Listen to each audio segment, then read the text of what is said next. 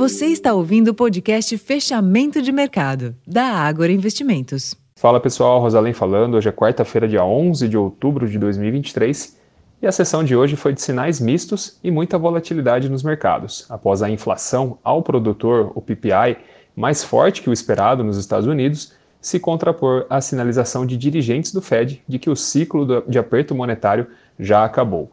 A leitura fez crescer a expectativa em relação ao CPI, a inflação ao consumidor, que será divulgada amanhã, quando os mercados aqui no Brasil estarão fechados por conta de feriado.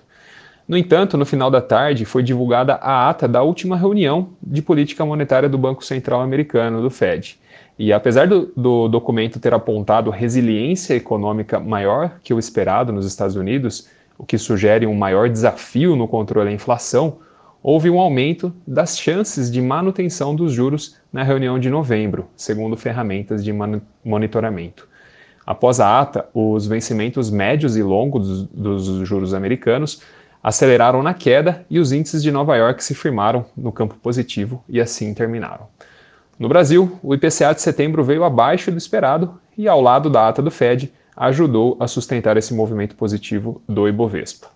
O principal índice da B3 subiu 0,27% aos 117.051 pontos, com um giro financeiro de 17,9 bilhões de reais. No câmbio, o dólar encerrou o dia em queda de 0,13%, cotado a 5,05. Já nos juros domésticos, o movimento foi de alta em todos os vencimentos ao longo da curva termo, na contramão do que a gente observou nos treasuries americanos e também ofuscando o resultado do IPCA.